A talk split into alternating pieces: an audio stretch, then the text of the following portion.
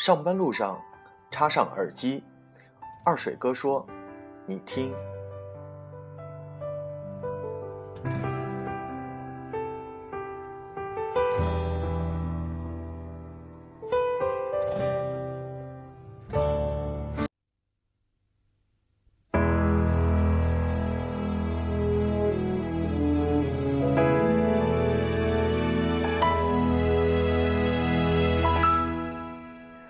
今天是二零一五年五月十五日，周五。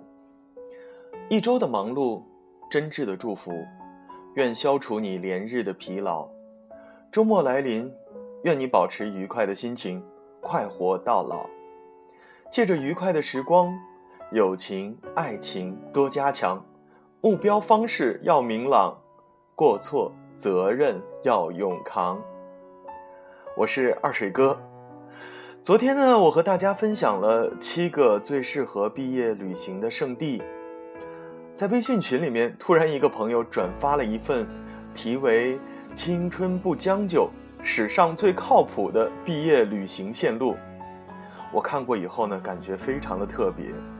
那今天呢，我想利用周五的时间，再给大家增添几条最适合毕业旅行的线路。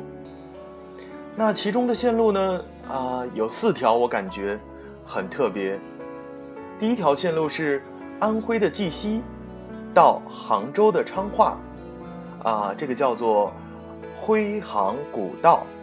那第二个呢是啊，温州边上的一个地方是南溪江和云河以及仙居的一条路线。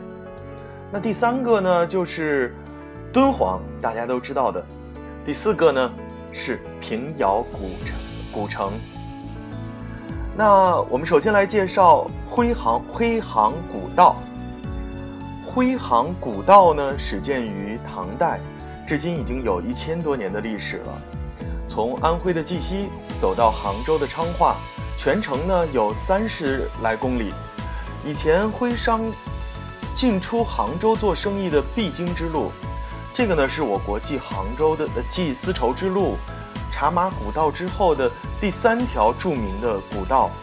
这条线路在户外的圈内算是绝对的入门级，开发也比较完全，难度不大，跟一般的登山呢别无二异。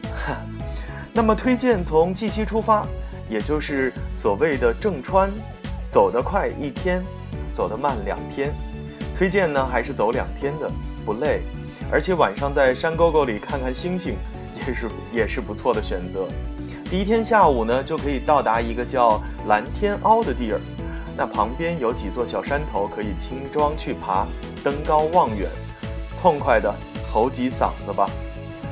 晚上呢，可以住在那儿的农家，也可以自己扎营，自由度非常高。而后打打牌，看看星星，唱唱歌，还可以跟老乡借来露天的卡拉 OK。反正嗨得很。那第二条线路呢是啊南溪江加云河加仙居。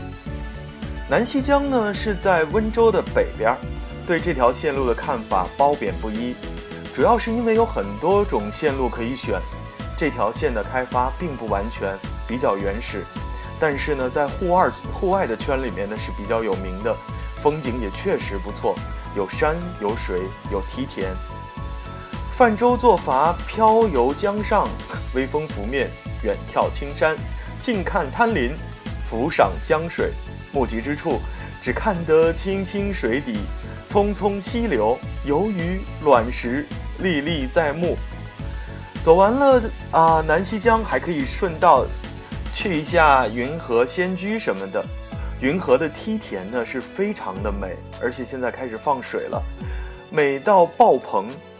那仙居呢，除了一些景区，还有杨梅园，可以自己拎个小筐去摘，然后喝点什么正宗的杨梅酒之类的，也很惬意。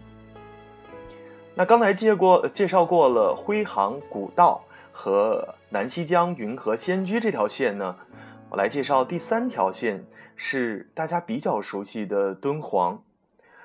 敦煌最大的魅力不在于月牙泉，不在于壁画，石窟，而是在于一个广阔的天地间肆意妄为的呐喊。很多人见过高山，见过大海，但是没有多少人见过沙漠。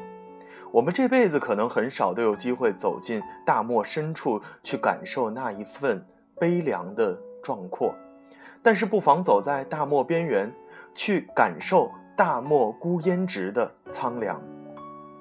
一群即将步入社会的少年郎在沙尖上感受日升日落，畅谈人生。我不知道我们会不会都一样，永远都对未来充满希望，而又并不确认的知道。自己的身在何方？如果是，那么就去一趟敦煌吧。你要做的只是跑上一个沙丘，看着远方金黄的地平线，看着自己的影子在沙丘上无限的伸长，感受那份炙热的煎熬，寻找内心的平静。那讲过敦煌之后呢？我跟大家一起来分享一下。平遥古城。如果你看腻了江南古镇，看腻了小桥流水，不妨去平遥看看北方的古城，听听遥远的故事。平遥呢，不会带你回到战火纷飞的年代，平遥也不会告诉你什么是沧海桑田。在这里，你可能看不到多少经年累月的厚重，但却很容易发现。一种沉淀已久的古朴和平淡，在平遥散步，散的不是古迹和文化，散的是一份闲适和静养。有谁的人生和历史一样跌宕起伏？有谁的人生不过是在平淡中带点波澜？如果你想要的不过是老街的黄昏，或者是喧闹中寻找一份安宁，那么。山西的平遥可能就是那个给你答案的地方。逛完平遥呢，你可以顺道下壶口瀑布，感受那种生命的澎湃和激情，然后继续继续呢向西南折行，就是西安，吃一碗羊肉泡馍，听一嗓秦腔，生活的多姿多彩，也大抵是这样了。我们都想去旅行，却一边羡慕别人的风景。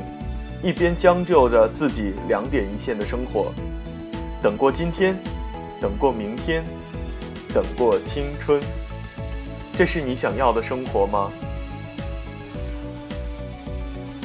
今天是二零一五年五月十五日，周五，五天的拼搏为梦想，周末的暂停找希望，盲目的追求容易过了头，莫忘记休息的重要，多给自己点反思和停留。贴心的关怀，二水哥，送你保持心情舒畅。我们下周一早晨八点，上班路上再会吧。